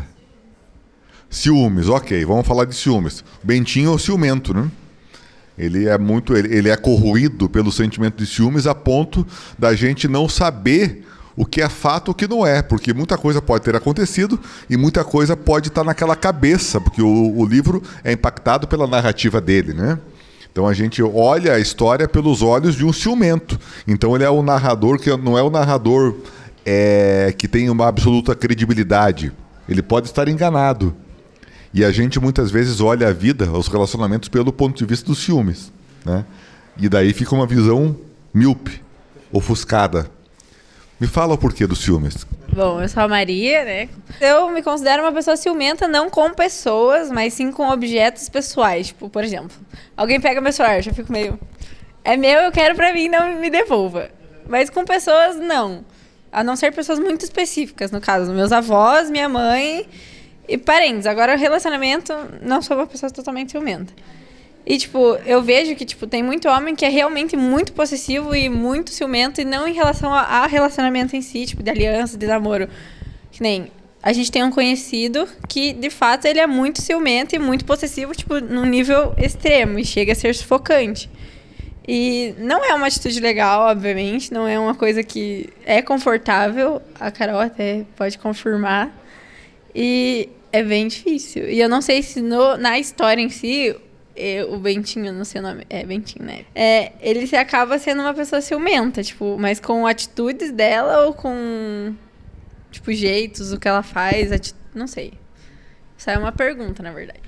Eu vejo particularmente, assim, o ciúme começar como um sentimento que ele vem de um, de um lugar muito pessoal, assim, de muita insegurança, de muito medo. Né? A gente aprende a se relacionar com as pessoas, muitas vezes, a partir de um lugar de não certeza e de uma busca muito forte por ter segurança nas coisas. Bom, o ciúme é sem dúvida a tônica do nosso encontro, né? Quais serão as outras visões que os estudantes têm sobre o assunto, sobre ciúmes? Vamos escutar mais um pouquinho? Andrei, tá contigo. Na minha forma de enxergar os ciúmes, é como se fosse um meio de deixar a pessoa mais atenta às coisas. Tipo, a pessoa pode ser tanto insegura por conta de, tipo, ela ter saído de uma relação e ela pode, tipo, ver os pensamentos dela caso ela tá relacionada a outra pessoa que passa na cabeça dela que é passou tal coisa, tipo, lá na relação que ela tinha com a outra pessoa, rolou tal coisa, rolou tal confronto, tal debate. Uhum. E se ela tiver com uma outra pessoa que ela esteja se relacionando novamente, é, provavelmente vai vir essa insegurança, vai vir aqueles pensamentos tipo, será que eu vou passar por aquilo de novo? Vai acontecer tudo aquilo de novo e tudo. E assim, pelo meu olhar, a insegurança é, uma, é como se fosse uma. deixar a pessoa mais em alerta. Qual pessoa mais em alerta? A pessoa que em si passou por certas coisas no outro relacionamento que está com outra pessoa. No entanto, é, no meu ver, isso é uma coisa que é, uma, é um meio de deixar a pessoa totalmente insegura, como você diz, e também deixar a pessoa totalmente obsessiva por pela outra pessoa que acabo tendo. Uhum. Vamos tentar colocar as coisas em, um, em alguns lugares assim, né? Insegurança a gente sente. Todo mundo aqui tem as suas seus suas situações, as suas histórias, e a gente sente insegurança. Faz muito, muito sentido isso que você trouxe de que experiências que a gente teve anteriormente em outras relações, a gente traz elas com a gente. Né? E aí, quando a gente está em uma outra relação com uma outra pessoa, a gente tem uma tendência muito grande em projetar isso. Que é o que? Eu pego aquilo que eu já vivi né, e eu coloco isso nessa situação que eu estou começando a viver com essa outra pessoa. O ponto aqui é, quando a gente faz essa projeção, a gente não está falando da outra pessoa em si. Porque, veja, é uma outra pessoa, é um outro ser humano com uma outra história a gente está falando muito sobre a gente. A gente não está bem resolvido com aquela situação que aconteceu lá atrás, a gente está trazendo isso com a gente, tem muitos sentimentos envolvidos nisso, e a gente, estando nesse lugar de insegurança, nesse lugar de medo, a gente acaba colocando o outro nesse lugar de quase que um inimigo, assim. Né? Nossa, essa pessoa pode me fazer mal, e se a pessoa fizer isso, e se ela fizer aquilo, e se ela e a gente se relaciona sempre de uma forma tensa, de uma forma ansiosa. Né? Isso é uma parte, não é o todo. Né? É uma parte, é um, é um caminho, é uma possibilidade de a gente lidar com esse ciúme, além da gente entender o que de fato está acontecendo naquela relação, se de fato existem coisas ali. E aí eu falo de fato porque quando a gente está ansioso, quando a gente está nesse mar de muitos sentimentos, a gente vai para mil pensamentos. A gente pensa mil cenários diferentes, a gente pensa um monte de coisa, a gente fica, tipo, tomado por aquilo. Né? A gente cria coisas. Eu falo sobre olhar para a coisa de fato, porque a gente tem que meio que voltar, assim. A gente tem, a gente está voando assim, a gente tem que puxar aquilo e aterrar, trazer para um, um centro, né? Tipo, o que de fato está acontecendo? O que é que essa pessoa de fato falou? Não o que eu entendi que ela falou. O que ela de fato disse? O que ela de fato fez? Como que, que a situação em si é? ok, a situação é dessa forma, realmente. Isso, só que é estranho. Ou então, tá, olhando para isso, realmente não, tem muita margem para eu desconfiar, para mim pensar que é, que é uma coisa diferente do, do que a pessoa está dizendo. Isso é um ponto. Olhar para a situação como ela é. Um outro ponto dentro disso é o que me faz, na minha individualidade, dentro da pessoa que eu sou, sentir esse ciúme desse modo por conta dessa razão. O que na minha história me deixa inseguro e que com essa pessoa, essa relação ela toca esse ponto assim. É como se a gente nos nossos encontros, nas nossas relações, a gente esbarrasse né, nesses nesses pontos assim, de forma sem, sem querer, muitas vezes. A gente fala algo, a gente faz algo que o outro sente, ou o outro faz algo, fala algo que a gente. Hum, isso aí pegou. Aonde que pegou? Da onde que vem essa, essa, essa situação? Como que eu experiencio? Como é que eu vivo isso? O que é que eu faço a partir desse momento em que eu me sinto assim, inseguro, tenso, com medo? Quais são as minhas ações? Eu me fecho? Ou eu expresso isso de uma forma agressiva, muitas vezes, de uma forma dura? Como que é a minha forma de comunicar para a pessoa, para o mundo, isso tudo? Porque a gente precisa expressar. E expressar não necessariamente seja falar. Falar é uma forma de expressar, mas tem muitas outras. Falar também ajuda. Mas muitas vezes a gente pode não conseguir falar, mas ainda assim ter necessidade de expressão. Então, às vezes, a gente pode es expressar escrevendo, a gente pode expressar desenhando, né? A gente pode expressar grafitando, a gente pode expressar fazendo música, a gente pode expressar de N formas diferentes. Então é importante a gente poder colocar para fora, mas para colocar a gente tem que meio que entender um pouquinho o que é que está sendo sentido. Então são esses, no mínimo, esses dois trabalhos assim, né, frente ao, ao, ao, ao ciúme, de entender a situação e às vezes isso envolve conversar com a outra pessoa. Olha, aconteceu isso aqui, não sei, pegou para mim aqui num, num, lugar que foi meio estranho. Eu não, eu não gostei disso. O que, que de fato aconteceu? Como que foi esse momento para você e tudo mais? Né? E fazer esse trabalho também de responsabilidade pessoal, que é o que o meu ciúme, quem está sentindo sou eu. Isso me atravessa. Então eu preciso olhar para isso também. Tem a dimensão que é junto com o outro e tem a dimensão que ela é individual. Então são esses espaços que a gente precisa fazer e não só com o ciúme, mas com qualquer sentimento que a gente tenha que surja nessa relação com o outro também. E a gente sabe, né, que o machismo, a misoginia, e em muitos casos a violência, são um verniz para esconder as fragilidades que nós, homens, temos. Nem todo mundo sabe lidar com isso de uma maneira bacana, ou não foi incentivado a lidar com isso aí, a entender os seus próprios sentimentos de uma maneira saudável. Foi justamente sobre isso que a Maria perguntou para o Everton. Escuta só, que questão importante aí que ela coloca para gente. Tipo, como você falou de fragilidade. Você como psicólogo, como você vê a fragilidade tipo nos homens? Como você explica assim, como você tenta trabalhar isso com eles? Por fragilidade, você está querendo dizer o que exatamente? Tipo, que nem ah, um homem de masculinidade frágil, que esse é o termo que as pessoas usam hoje, né? Que ah, um homem não pode fazer isso, um homem não pode fazer aquilo, porque dizem que é errado, mas na verdade não é errado.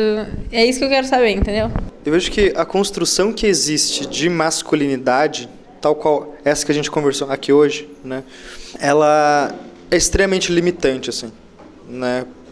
Para todo mundo, qualquer construção de gênero o é, mas a forma como a masculinidade ela é delimitada, eu sinto que ela não permite a nós homens, de diferentes formas, expressar aquilo que a gente realmente sente e deseja.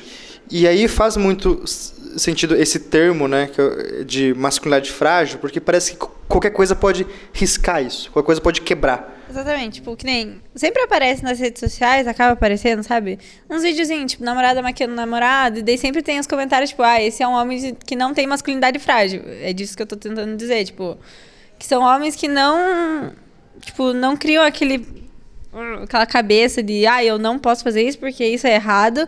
Isso vai me fazer, tipo, que nem a Suzana falou, isso vai ser viado. Não tem, tipo, as pessoas sabem o que são, têm certeza do que são e não, tipo, deixam se abalar pelo que os outros vão falar.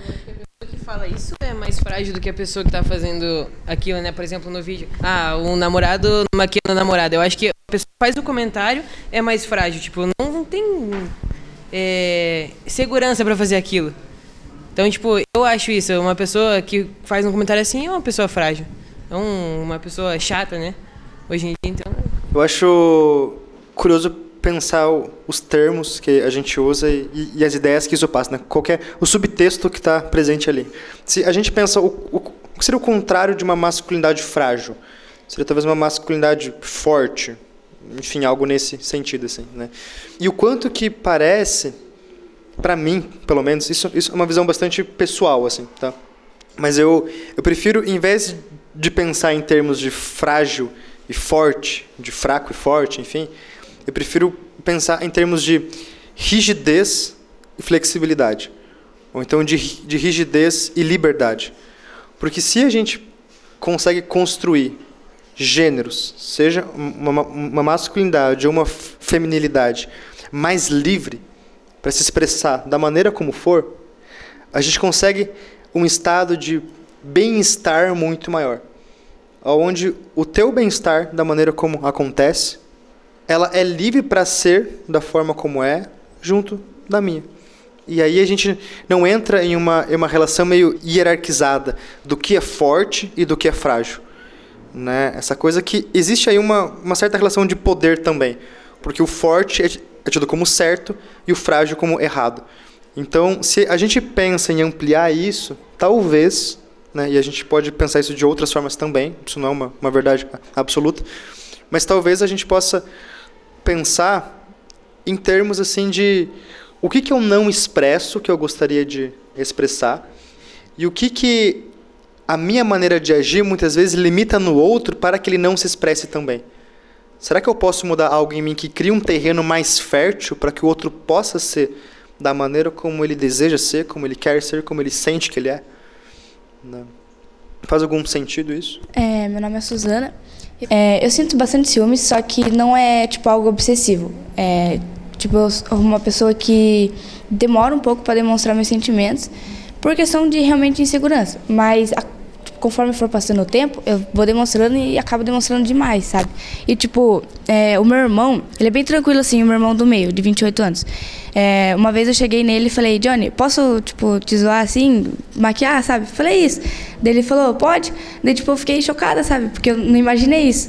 Daí eu peguei e fiz lá e deu tudo certo. Tipo, ele é bem tranquilo com essas coisas, ele usa roupa, tipo, de várias outras cores. E, tipo, é super normal, sabe? Agora já meu outro irmão não é assim. Eu fui falar isso pra ele e ele, tipo, falou, não, jamais, credo, tipo, sai daqui, né? Tipo isso. Então, tipo, eu acho que é, sentir ciúmes é uma coisa boa, apesar de que Depende, né? Tipo, você tem que saber controlar também. Todos os seus sentimentos você tem que saber controlar. Principalmente os ciúmes. Tipo, os ciúmes, ele é bom você demonstrar para a pessoa se sentir mais segura, né? Tipo, se ela tiver alguma insegurança, você demonstrar ciúmes é uma coisa boa. Porque você vai deixar a pessoa mais segura e é bom. Eu acho que é bom. Tá, então, é exatamente o que eu falei. Existe os ciúmes que eu acredito que é os ciúmes de pai e mãe, por exemplo, né? que é pra pessoa ficar bem, você saber que a pessoa tá bem. Tem aquele ciúme de tipo, ah, será que tá tudo certo mesmo? E o do relacionamento, que às vezes afeta muito, né? Então, tipo, é como aconteceu com a gente, é, a gente passou por isso e a gente perdeu uma amizade. Não é mais a mesma amizade, né? Por causa disso. Então é complicado a questão de ciúmes. Por isso que eu falo que existem tipos de ciúmes. Existe horas, existe ocasiões, existe jeitos, assim, para você demonstrar esses ciúmes. Que nem a pessoa ainda, né, demonstra os ciúmes, só que de um jeito muito possessivo, de um jeito que machuca, um jeito que não é confortável e não é legal, e você vê que não é legal, e você vê que a gente não tá bem com aquilo. Porque são situações que não é, são para ter ciúmes. E também tem a coisa da situação. Tem lugares que você tem ciúmes. Tipo, ah, tem homem que tem ciúmes, por exemplo, da mulher usar uma roupa curta. Isso é uma situação. Agora tem homem que tem ciúmes da mulher, tipo, fazer tudo. Não pode sair, não pode fazer N coisas. E também tem ciúmes da amizade, amigo. Acho que não tem, né? Tipo, resposta pronta para as coisas. A gente vai construindo, repensando mais. Só gostaria de colocar em dúvida isso que você falou, assim, sobre essa coisa do tem ciúme que é bom, no sentido de da pessoa né, saber e tudo mais. Porque eu fiquei pensando assim, será que nesse sentido é interessante a gente demonstrar ciúme ou a gente, ou a gente demonstrar interesse pela pessoa? Isso que eu quis dizer sobre sentir ciúmes é bom, na verdade não foi exatamente o que eu quis dizer, meio que me expressei errado. Tipo, o ciúmes que eu quero dizer é tipo, que nem eu vou falar de uma amiga minha. Uma amiga minha, ela tava ficando com uma outra pessoa, e daí essa pessoa não sentia nada, tipo, falava que gostava dela e tudo mais, sabe? Tipo, deixava isso bem claro, ficava com ela e tudo mais.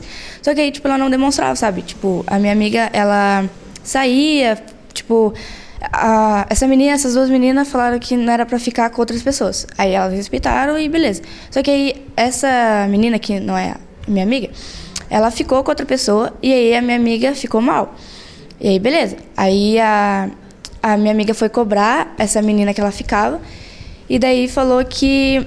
É, cobrou, né? Tipo, cobrou. E aí a, essa menina que ela ficava tipo, não falava assim, ah, pode ficar. Daí ela começou a ficar com outras pessoas, ambas ficaram com outras pessoas, mesmo as duas ficando. E aí, tipo, essa menina que ficava com ela não, não demonstrava nada, sabe? Tipo, não, daí ela, tipo, não falava mais nada, tipo, falava que não gostava mais dela e tudo mais. Aí a minha amiga começou a se sentir um pouco insegura com isso. Porque ela falou que gostava dela, só que ela não demonstrava isso, entendeu? Então, tipo, esse era os ciúmes, basicamente, que eu tinha falado, que era bom de você sentir, sabe? para deixar outra pessoa confortável e bem.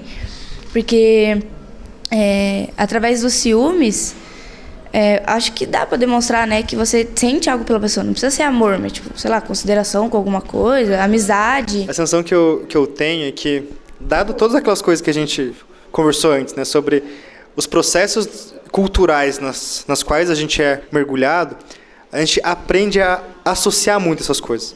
A gente cola ciúme como sendo sinônimo de interesse. E talvez esse seja um ponto, mas não necessariamente. Talvez esse seja um ponto para a gente refletir mais sobre. Assim. Será que necessariamente ciúme é sinal de interesse? A gente aprende a entender que sim. Mas será que é ou tem que ser só dessa forma? A pessoa ela só demonstra estar interessada em mim se ela sente ciúme, ou se ela demonstra o ciúme que ela sente. Né? Será que não tem outras formas da pessoa demonstrar interesse? Será que não tem outras formas de eu me sentir apreciado por essa outra pessoa?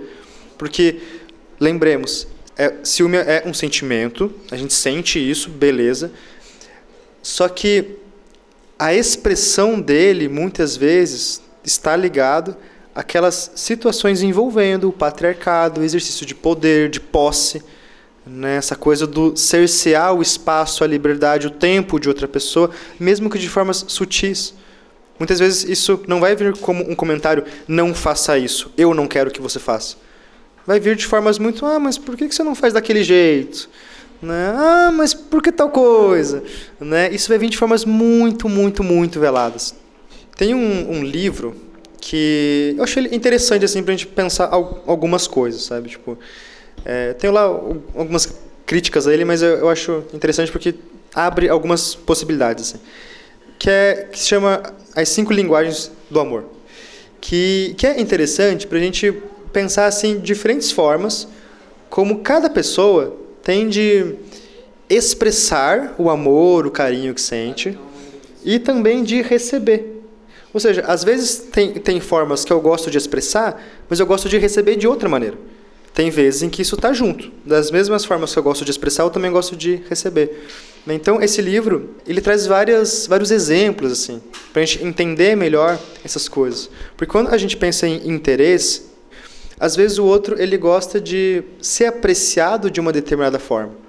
E às vezes isso casa com, com a maneira como que já é mais, na, mais natural para mim eu já me expresso daquela forma, o outro gosta de receber, perfeito, é o, o casamento perfeito. Algumas vezes isso é diferente.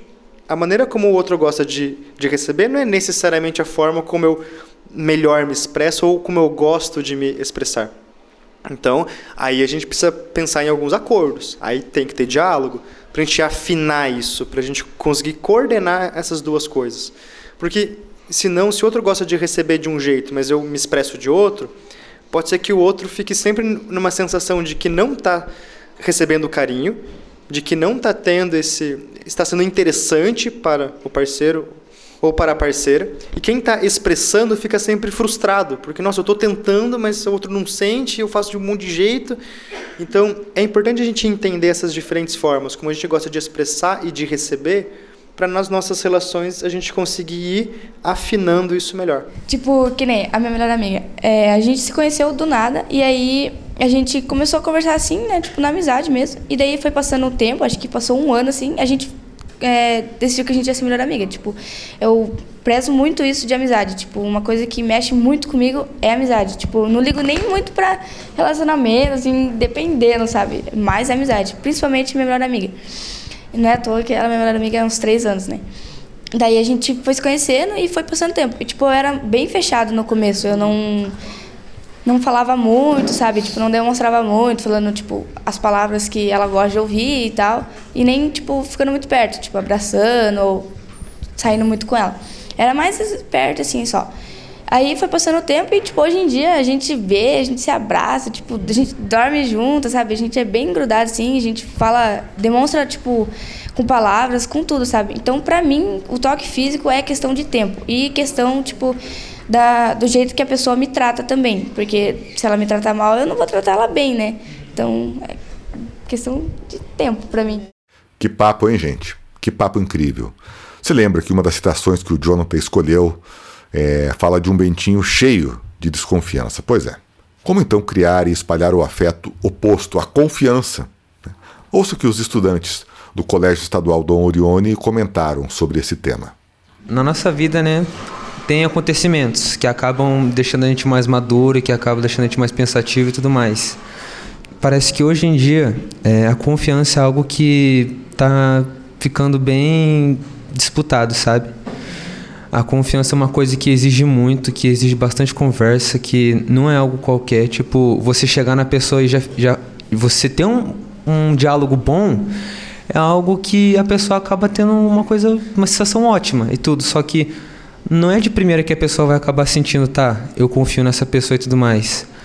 Exige conhecimento, exige um bom papo e tudo, e um afeto. E hoje em dia é uma coisa que tá bem difícil, o, a confiança. A gente tem que fazer muitas escolhas, porque é algo que é, não é para qualquer um. A confiança é algo da, do afeto entre os do, das pessoas que tem por perto. Aí, tipo, nem tanto aqui com todo mundo, é uma sala que eu acho a biodiversidade uma coisa grande. Todo mundo aqui tem um, um jeito certo, dá para entender. E normalmente, quando eu causo um erro, algo do tipo, eu vou lá e eu acabo me arrependendo, peço perdão, porque normalmente, né, fica um clima esquisito, fica um, algo que não fica legal e tudo. E eu compreendo todo mundo. Eu não tenho em si uma um ódio ou uma raiva de alguém aqui nem nada. Eu sou honesto, sou tranquilo e se eu vejo que eu erro algo do tipo, eu vou lá, corrijo o que eu acabei de fazer e tudo. No entanto, de todo mundo aqui eu tenho uma, um afeto imenso com uma parceira chamada Suzana. É, tipo, então, é, é verdade, eu tô demonstrando, é verdade. Tipo, tipo, de todo mundo, é uma pessoa que eu tenho um afeto, eu tenho uma, uma confiança. Uhum. Eu sinto que tem uma coisa bem importante nessas duas últimas falas, que é a questão do tempo. Tem coisas que elas não são imediatas. Tem coisas que é preciso um aprofundamento, tem coisas que são preciso experiências conjuntas para poderem acontecer. E eu particularmente acho isso ainda mais desafiador na geração de vocês, porque eu sinto que tem muitas coisas às quais vocês estão expostos que ocorrem de uma maneira muito rápida muito imediata. Assim. Né? E se a gente pensa em questões de mídias, por exemplo, a gente tem cada vez mais mídias instantâneas e que levam a gente para conexões diversas, extremamente amplas, em questão de realmente segundos. Assim. Existe um, um, um aprendizado, talvez grande e necessário, de perceber essas coisas que elas só podem acontecer quando elas são trabalhadas com o tempo. Né? Existem formas de expressão que só vem a partir disso. Confiança dá trabalho, leva tempo mesmo. E são coisas com as quais a gente precisa aprender a lidar. De diferentes formas, né, dentro da história, dentro das possibilidades de cada um. Olha, esse episódio foi um pouco mais longo, mas eu tenho certeza que valeu muito a pena. Escutar o que os estudantes têm para dizer é um privilégio né, para a gente, para mim como podcaster, para nossa equipe toda, né? Poder dar voz a esses jovens é um dever, assim que a gente, enquanto empresa que trabalha com cultura, com educação, tem que fazer, né? Dar a voz para esses estudantes, proporcionar um, um espaço seguro de debate, de trocas, é um dever nosso e a gente está cumprindo com muita alegria. Nosso episódio sobre o Dom Casmurro vai chegando ao fim. Fique ligado no Prosa Nova Podcast para acompanhar os outros capítulos do projeto Rodas de Leitura e tantas outras, tantos outros programas que a gente tem aí sobre diversos assuntos. Claro, sempre nas áreas da cultura e da educação, tá bom? Nosso muito obrigado ao Everton Vieira, psicólogo, e ao Jonathan Silva, escritor e jornalista. Grande discussão, hein? E claro, a professora Fabrícia Príncipe, por ter encampado o projeto em sala de aula, no colégio, por ter trazido os estudantes juntos, proporcionado momentos de leitura e discussão lá no Dom Orione. Maravilhoso. Para saber mais sobre esse projeto, acessa lá o nosso site prosanova.com.br. Redes sociais, você já sabe, arroba prosanova do Cult. E lá no YouTube, youtube.com.br prosa nova. Não tem como não achar a gente, estamos em tudo. Para encerrar, agradecemos novamente ao Programa Estadual de Fomento e Incentivo à Cultura do Paraná, o Profice, e também a Copel, que acreditou nesse projeto desde o início. Muito obrigado. E nosso agradecimento a você, cidadão, que com seus impostos permite que as leis de incentivo existam remunerem produtores culturais e levem cultura de qualidade para toda a população. Nosso agradecimento. Continuem ligados no nosso Prosa Nova Podcast e até um próximo episódio. Valeu, pessoal!